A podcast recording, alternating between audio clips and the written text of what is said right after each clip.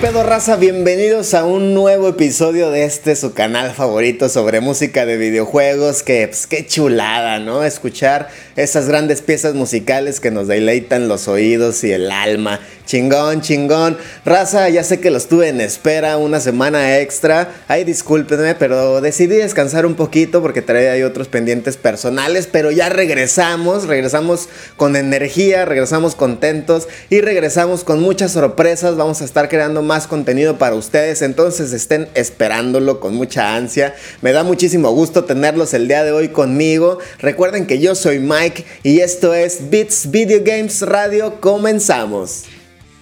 Y bueno, raza, comenzamos el programa con un juegazazazazo, un gran título, difícil, con una historia pues medianamente lograda, realmente no se necesita mucho en este videojuego, pero aún así es muy bonita, la música ni se diga, estoy hablando de un videojuego para Wii U que posteriormente salió para Nintendo Switch, una cosa hermosa llamada Donkey Kong Country Tropical Freeze, videojuego desarrollado originalmente para la Wii U por Retro Studios y publicado por Nintendo en Japón el 13 de febrero del 2014 y posteriormente en América el 21 de febrero del mismo año. No sería hasta el año 2018, allá mediados de ese año, nos llegaría el port para Nintendo Switch, que yo creo que aquí es donde muchos lo jugaron. Este gran título realmente es una hermosura. Si quieres sacarle todo el jugo a este videojuego, si quieres los niveles secretos y demás, pues te vas a meter unos buenos putazos porque está complicadísimo. Realmente es muy retador. A mí me fascina, a mí me encanta este Donkey Kong Country. Es el quinto título de la saga Country. Y pues es una chulada, no hay más que decirle. Y en la música tenemos al gran señorón, gran master compositor David Wise. Y bandita, déjenme decirles que tuve la grandiosa oportunidad de hablar con este gran compositor de la industria de los videojuegos. Él nos cuenta que él aprendió completamente solo todo lo que sabe, que básicamente él lo único que tuvo es tres años de lecciones de piano. Posteriormente, ahí él se fue aprendiendo todo lo que sabe. Él es una persona completamente empírica. Pues dice que él no tenía internet cuando era niño. Entonces él pues iba y le buscaba y le averiguaba ahí porque le gustaba mucho la música en general. El rock and roll, el heavy metal. Dice que todo, todo es parte de su estilo. La música electrónica, el hip hop. Él realmente es un músico y él aprecia la música por el simple hecho de ser así música. No le importa el género, él disfruta por igual, pero él toma lo mejor de cada de estos estilos para hacer su propia música. Él dice que él empezó a desarrollar música de videojuegos porque cuando era adolescente él trabajaba en una tienda de música y llegaron unas personas para que le mostrara el Yamaha CX5, que es una computadora musical como un sintetizador y pues estas personas compraron un sintetizador, una, una batería y un teclado y posteriormente contratarían a David siendo adolescente para que les enseñara a tocar los, los, instrumentos y cómo funcionaban. Y aquí es donde despertó todo el boom musical de este gran creador de música. Y pues fue así donde se empezó a enamorar de todo esto. Y cuando empezó a trabajar con Rare, él empezó también a mejorar todos sus skills en cuanto a música de videojuegos, que obviamente que es lo que estamos hablando. Él empezó a estudiar un poquito más sobre los sintetizadores, la computadora y demás para lograr hacer ese gran soundtrack de Donkey Kong Country 2. Y pues bueno, pues también esta cosa que tenemos aquí bellísimo, también estuvo trabajando en Yooka-Laylee, entre otros títulos muy muy bonitos. Él dice que está muy orgulloso de la rolita del Donkey Kong Country 2 que se llama Forest Interlude. Él dice, estoy muy orgulloso de esa rola. Muchos creen que Aquatic Ambience es la favorita, pero bueno, aquí es aquí ya les dije, él me dijo que su favorita y de la que se siente orgulloso es Forest Interlude, pero lo que vamos a escuchar es de Donkey Kong Country Tropical Freeze, pues lo que estamos hablando, bandita, porque él dice que es su trabajo que él más adora. Él se siente extremadamente orgulloso de Tropical Freeze, bandita. Y pues lo que vamos a escuchar es del grandioso David Wise titulado Busted Bayou de Donkey Kong Country Tropical Freeze. Pero antes de escuchar la rola, los dejo con esta sorpresota. Hi, I'm David Wise. I'm a video game composer. I've worked on games such as Battletoads, Donkey Kong Country, Diddy Kong Racing, and Star Fox Adventures, and many, many more. I'm presently working with Kevin Bayliss on Salamandos. You're listening to Bits Video Game Radio. Enjoy the show.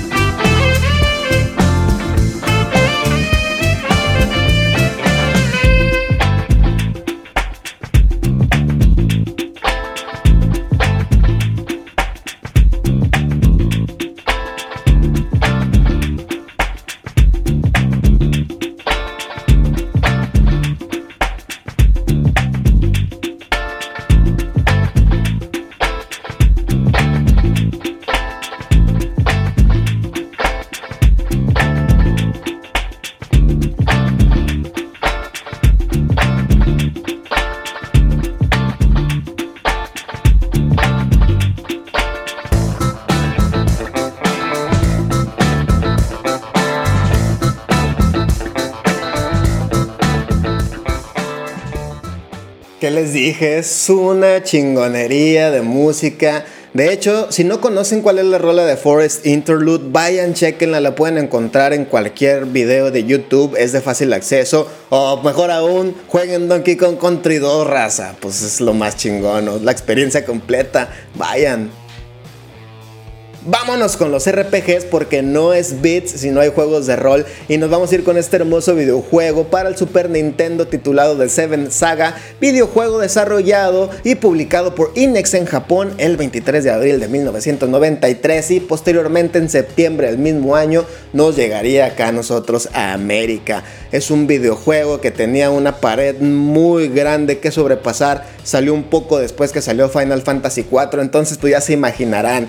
Sin embargo, The Seven Saga innovó por muchas cosas, principalmente la capacidad de tener siete personajes diferentes. Teníamos siete historias disponibles en este gran videojuego. Tenía un sistema de radar en el overworld donde podías ver a los enemigos y tú decidías si peleabas o no. Entonces eso estaba súper chido, la verdad. Tiene una música súper bellísima, es hermoso. Y les digo, es un videojuego extenso tanto que muchos periodistas, por ejemplo aquí tengo unas notas de Mike Wagan, que él dice que este título cada vez que lo pones en tu Super Nintendo es un nuevo videojuego y yo le creo, la verdad he pasado horas divertidas con The Seven Saga. Para los que no saben, esta personita es un periodista importante de Electronic Gaming Monthly y pues, ¿qué más les digo bandita? Como les dije, les mencioné, les había dicho que tuvo su parte negativa, lamentablemente en cuanto al plot y la historia no está tan bien estructurada, eh, los, son muy sosas las historias de manera general y aparte pues la gente venía mal acostumbrada de Final Fantasy IV que es un titulazo, pues querían algo más y pues no se los dieron. También el sistema de batallas fue muy criticado porque decían que la manera táctica de vencer a los enemigos pues no innovaba nada, era simplemente un copy-paste de otros RPGs y se los pusieron acá. Y pues bueno, ¿qué les puedo decir? Eso es lamentable, pero aún así es muy divertido. Si tienen la oportunidad de jugarlo, jueguenlo.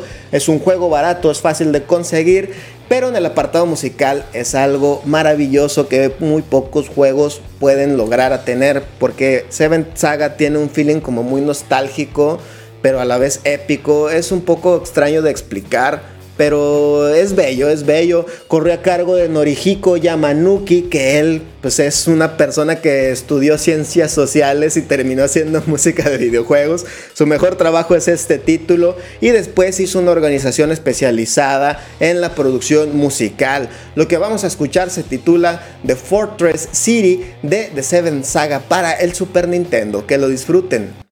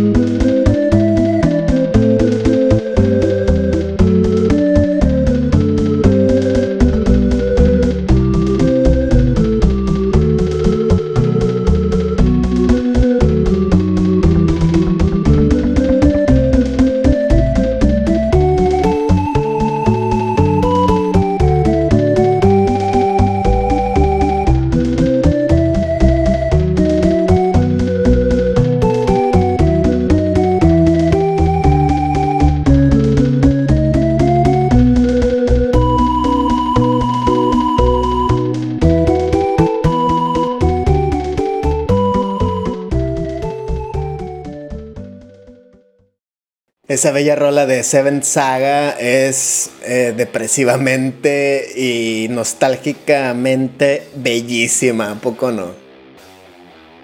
Vámonos con otro hermoso título para el Super Nintendo, un gran platformer que pensándolo bien, bandita, tiene muchos tipos de juego, fíjense, es plataformero, como ya lo mencioné, es un simulador de construcción de ciudades como Sims, es de acción como Sparksters de Konami para el Super Nintendo, pero también es un simulador de ser Dios, como la ven, chingateza, gran videojuego, yo creo que ya saben que estoy hablando del Gran Act Racer para el Super Nintendo, videojuego publicado y desarrollado por Quintec durante el año de 1990 en Japón y posteriormente nos llegaría en 1991 acá a América. Gran videojuego, básicamente la historia es de que el maestro, o sea Dios, quiere partirle su madre a Tansra o al maligno que prácticamente es el diablo para hacer un lugar feliz en la tierra. Él quiere que seamos felices, que estemos contentos, que hagamos el bien y no el mal. Básicamente de eso trata el videojuego. Manda a sus soldados ángeles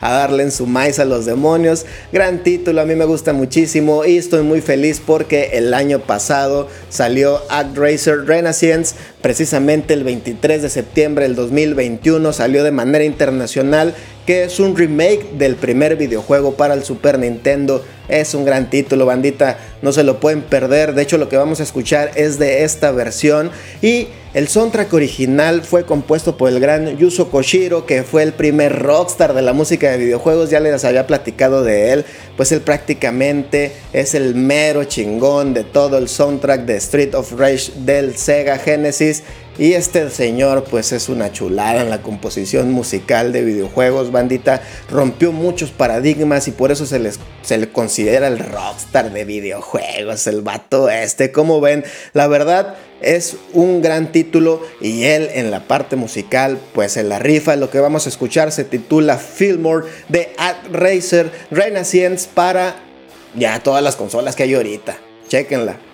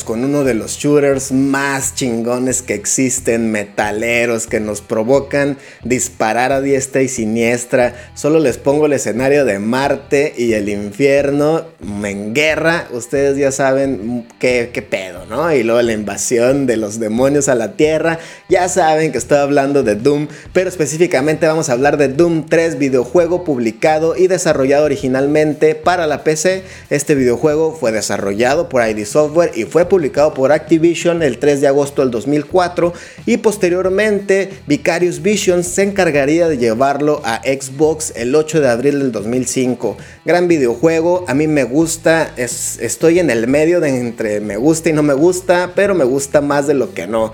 Realmente es criticado por muchos, valorado por muchos otros. Yo lo valoro, la verdad, pero entiendo esa parte de los demás. Por mi parte, a mí me encanta la parte oscura y tétrica de ir en los pasillos escuchando ruidos y siempre estar con ese terror psicológico y esa paranoia de que siempre tienes a alguien atrás. Eso me gustó muchísimo. Pero también yo esperaba la parte frenética de sus, de sus predecesores, perdón, donde era un desmadre total. Realmente eso lo extrañé muchísimo y yo creo que mucha gente le pasó lo mismo.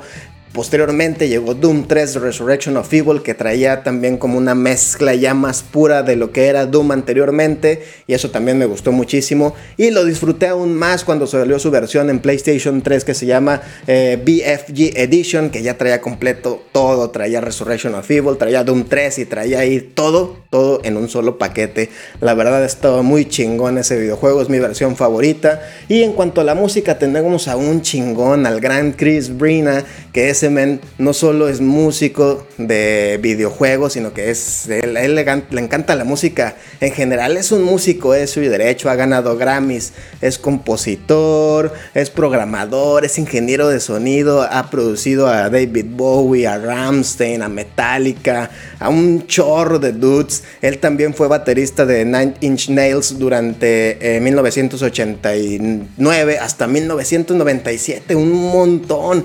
El vato le sabe muchísimo a esto. También videojuegos, aparte de Doom 3, hizo el soundtrack del Sonic 2006, que pues es un mal Sonic, pero bueno, pues ¿qué le hacemos? No? Al menos el soundtrack está chido. Él tiene su banda Twicker y hizo el soundtrack de Doom 3 junto con ellos y lo que vamos a escuchar es el tema de Doom 3 eh, de, para Xbox. Pues disfrútenlo, a ver qué ahí me dicen.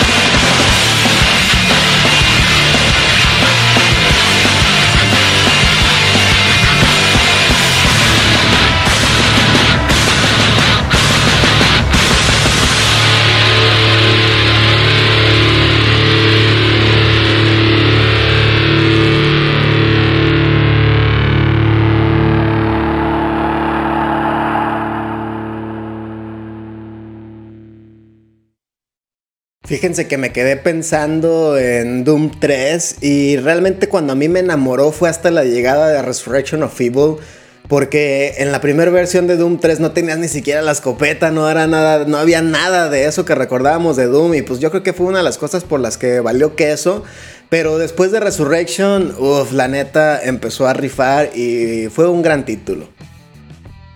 Y nos regresamos a los juegos de rol, pero no con cualquier videojuego RPG. Estoy hablando de un gran título para el Game Boy Advance que cuando hablo de juegos de rol y del Game Boy Advance, sabemos que nos podemos referir a dos cosas, a Pokémon o a otro gran título llamado Golden Sun, gran videojuego desarrollado por Camelot Software Planning y distribuido por Nintendo para el Game Boy Advance el 1 de agosto del 2001 en Japón y posteriormente llegará a América el 11 de noviembre del mismo año. ¿Qué les puedo decir de este gran videojuego? es una magia, tiene una historia alucinante. Los tres, pero sobre todo el primero y el Lost Age, que son una belleza extraordinaria. En la música, que ahorita vamos a hablar de ella. El sistema de combate, los DJs, la sinergia, todo eso es una maravilla, es una chulada. Y en cuanto a la música, como ya les dije que también es maravillosa, se encargó el gran Motoi Sakuraba, que si quieren saber más de él, vayan y revisen episodios anteriores porque ya hemos hablado de este gran máster de la música de videojuegos.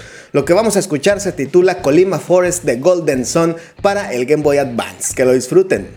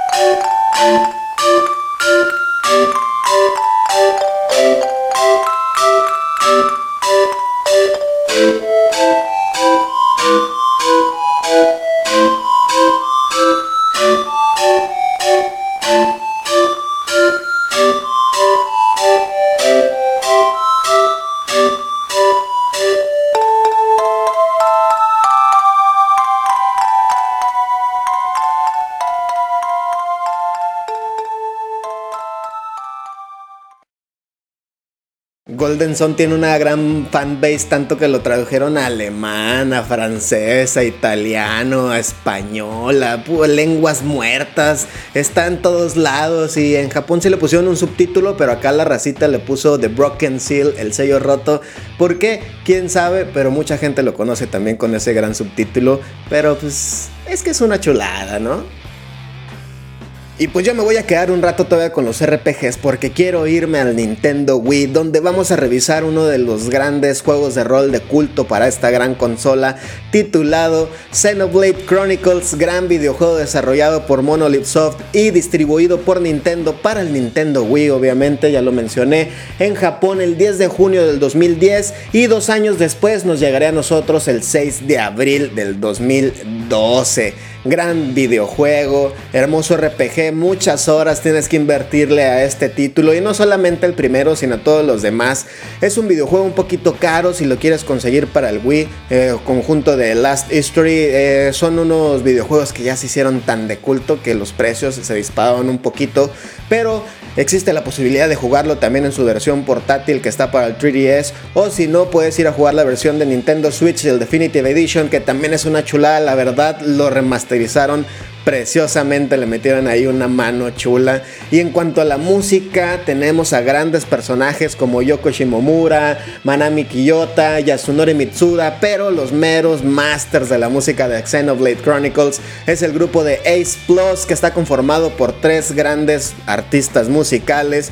Al principio solo era Ace que contaba dos personas que son Tomori Kudo y Hiroyo Shiko Yamanaka y posteriormente integraron al gran Kenji Hiramatsu donde empezaron a trabajar con los soundtracks de Xenoblade y pues es una chulada. De hecho, ellos mismos, Ace Plus, eh, remasterizaron rolas para el Definitive Edition. Si las comparan, se escuchan muy diferentes, pero es una hermosura, no hay más que decir. Lo que vamos a escuchar es el tema de Gaur Plains de Xenoblade Chronicles. Que lo disfruten.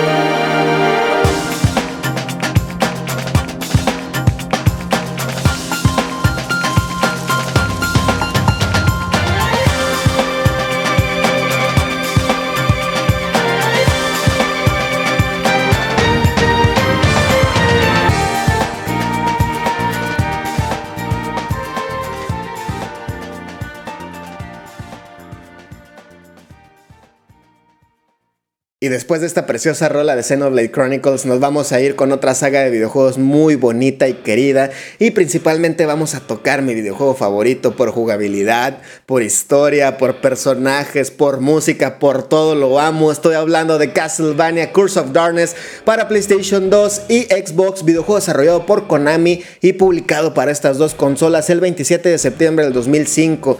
Es un gran videojuego tiene una gran historia, nos cuenta los hechos después de que Trevor venció a Drácula, después de Castlevania 3, y vamos y agarramos a Héctor, este gran personaje que traiciona al conde Drácula porque no estaba de acuerdo en cómo hacía sufrir a la gente. Es una chulada ver y pelear con Trevor y después sacarlo y jugar y dar latigazos en 3D.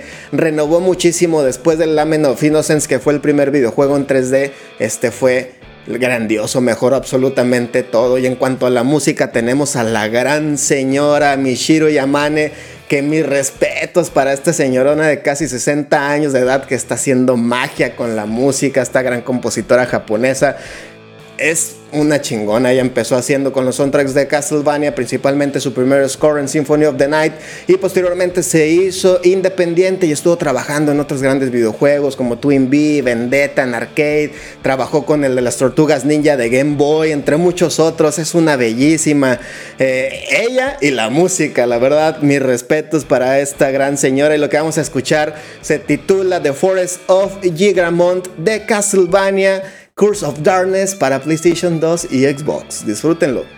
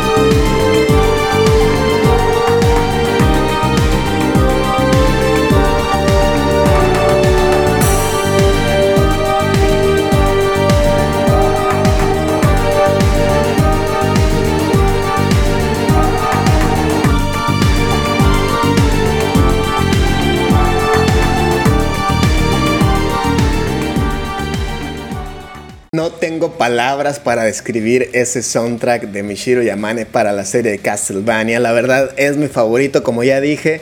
Pero nada más quiero aclarar algo, bandita. Estos no son los primeros juegos de Castlevania en 3D. Obviamente tenemos los de Nintendo 64, que también están muy bonitos realmente. Eh, pero cuando salieron en PlayStation 2, que salió Lament of Innocence, fue cuando explotó Castlevania en 3D. Y luego nos trajeron Curse of Darkness, que ah, nos voló la cabeza, chingada madre. Y ahora vamos a tocar por segunda ocasión una de las franquicias que yo creo que genera más dinero en el mundo, más que cualquier otra cosa. Eh, si yo fuera el creador me sentiría en las nubes, orgulloso de haber hecho todo esta bomba internacional. Estoy hablando de Pokémon, pero vamos a hablar del primer videojuego de Pokémon en Game Boy Color, el gran Silver y Gold que es una bellísima. A mí la verdad son mis juegos favoritos de la serie de Pokémon.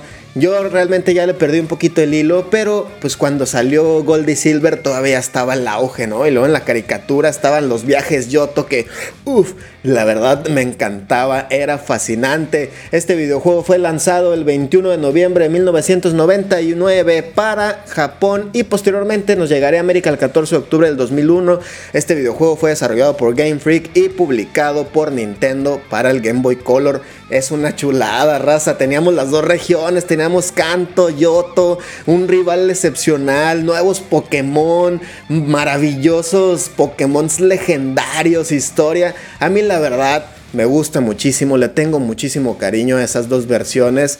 Eh, realmente me llena de alegría recordarlas y que lo estemos retomando hoy. Y en cuanto, a, la música de este gran videojuego, tenemos a dos personas muy reconocidas dentro de la empresa de Game Freak. El primero de ellos es Junichi Masuda, que él no nada más ha metido mano en la serie Pokémon en el lado musical, sino que también es compositor, es director, es desarrollador, es productor. Él es uno de los fundadores de Game Freak, está desde el principio que se creó la compañía en 1989 y pues ahí el men es una riatota. Y también tenemos a Go Ishinose que él también siempre está involucrado en los soundtracks de Pokémon. Él empezó como planeador de videojuegos y posteriormente se fue involucrando más y más y más a la música de Pokémon y entre otros videojuegos. Lo que vamos a escuchar es una versión que a mí me gusta muchísimo porque les voy a platicar algo muy curioso. A mí lo que me gustaba de jugar Pokémon principalmente era ver la caricatura al mismo tiempo y ver las versiones del, del soundtrack original del videojuego replicadas en la caricatura, en el anime. Eran una explosión emocional, me encanta. Lo que vamos a escuchar es la versión de el tema cuando enfrentas a tu rival en todas las ocasiones, eh, pero es la versión del anime de Pokémon, los viajes Yoto. Es una chulada, les va a encantar este ranch porque está perrísimo. Vamos para allá.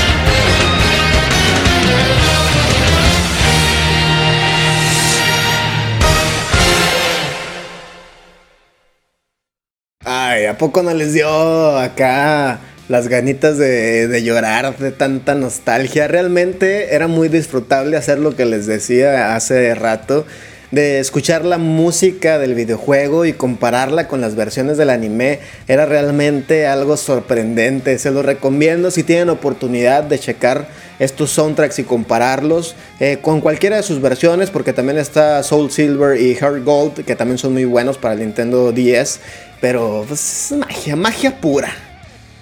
Hablando de lloradera, vamos a hablar de un título que me emociona muchísimo para el Nintendo 64, el cual es muy especial para mí por muchos motivos, despierta tantas emociones en mi persona tan gratificantes que no se los puedo explicar. Es un videojuego que me regaló mi padre cuando tenía por allá 6, 7 años.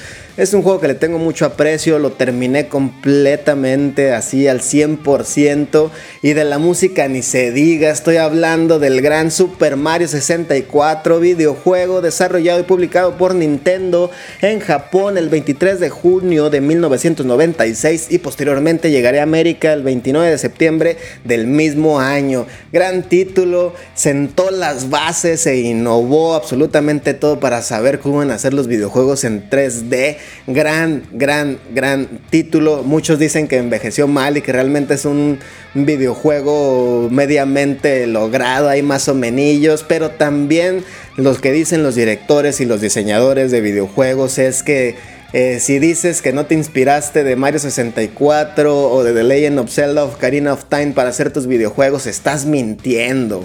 Estás diciendo puras mentiras y yo le creo a estas personas que le dan todo el amor y cariño a sus títulos para entregarnos tantas cosas bonitas y maravillosas. Les digo que este videojuego es tan maravilloso, me sensibiliza mucho también el apartado musical de Koji Kondo, que pues este dude también es el padre de la música de las IPs de Nintendo, pero específicamente lo que vamos a escuchar causa en mí muchas emociones bonitas, con esta canción bailo y duermo a mi hijo, la escucho desde siempre Así que si después de escucharla me ven con los ojos llorosos, pues me aventé una chilladilla y la neta lo admito, lo que vamos a escuchar es el tema del staff roll de Super Mario 64 para el Nintendo 64. Disfrútenlo.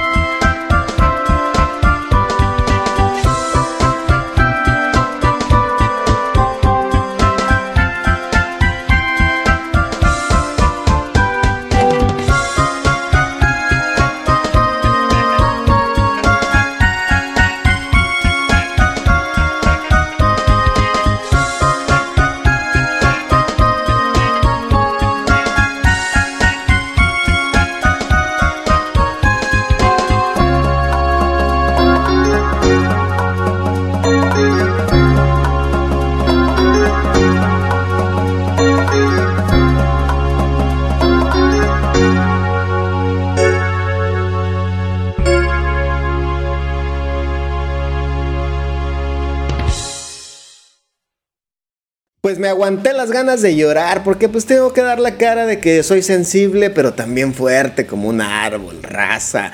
Y nos vamos a ir con la última rola para cerrar con broche de oro, pero no es cualquier melodía, es algo que probablemente muchos van a descubrir, tanto el título como esta versión de lo que vamos a escuchar. Estoy hablando de Final Fantasy for Dummies, o también conocido como realmente se llama Final Fantasy Mystic Quest, o en Japón conocido como Final Fantasy USA The Mystic Quest, gran videojuego desarrollado por Inex para el Super Nintendo en 1992, salió primero en América y posteriormente, un año más tarde, llegaría a Japón y a Europa. Este videojuego pues era para hacer, o sea, fue, fue desarrollado principalmente acá en América y fue hecho para entrenar a los jugadores al mundo de, los RPGs, porque los RPGs en aquellos años eran como más mm, juegos japoneses, era de invertir mucho tiempo, muy táctico, complicados, en dificultad, y pues acá de este lado no nos llamaba mucho la atención, entonces Final Fantasy Mystic Quest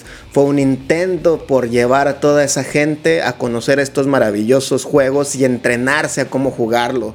Es un videojuego Así, punto A, punto B, con batallas rápidas, con una música excepcional. Hay una versión japonesa que salió después de la original de Japón, eh, que está retocada en muchos sentidos, lo hicieron más robusto, pero pues lamentablemente se quedó allá.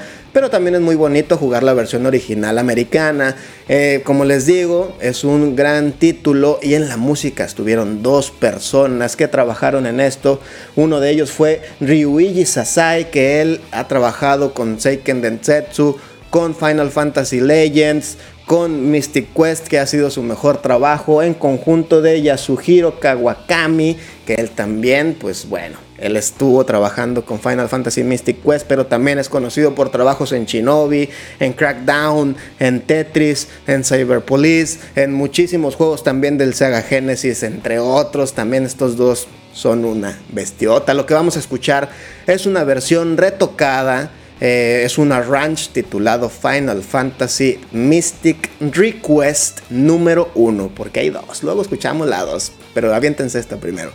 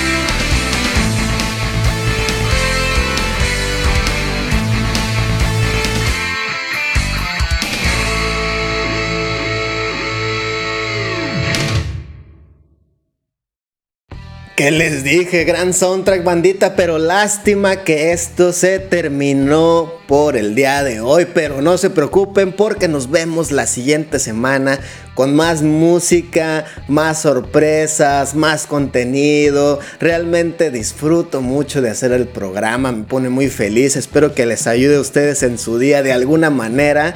Y no se olviden de compartir con sus primos, amigos, tía, abuelita, con quien sea, para que la comunidad de Beat siga creciendo y sigamos siendo esta chingonería que tanto estamos formando, ¿no? Realmente es muy bonito, lo aprecio mucho. Le doy muchísimo gracias nuevamente al Master David Wise que nos dio la oportunidad de hablar y conocerlo y pues ahí nos mandó ese tremendo regalazo, anda. No te olvides de compartir, activar la campanita, suscríbete y si no quieres tampoco hay problema, disfruta del programa de igual manera. No se olviden que yo soy Mike y esto fue Beats Video Games Radio, nos vemos.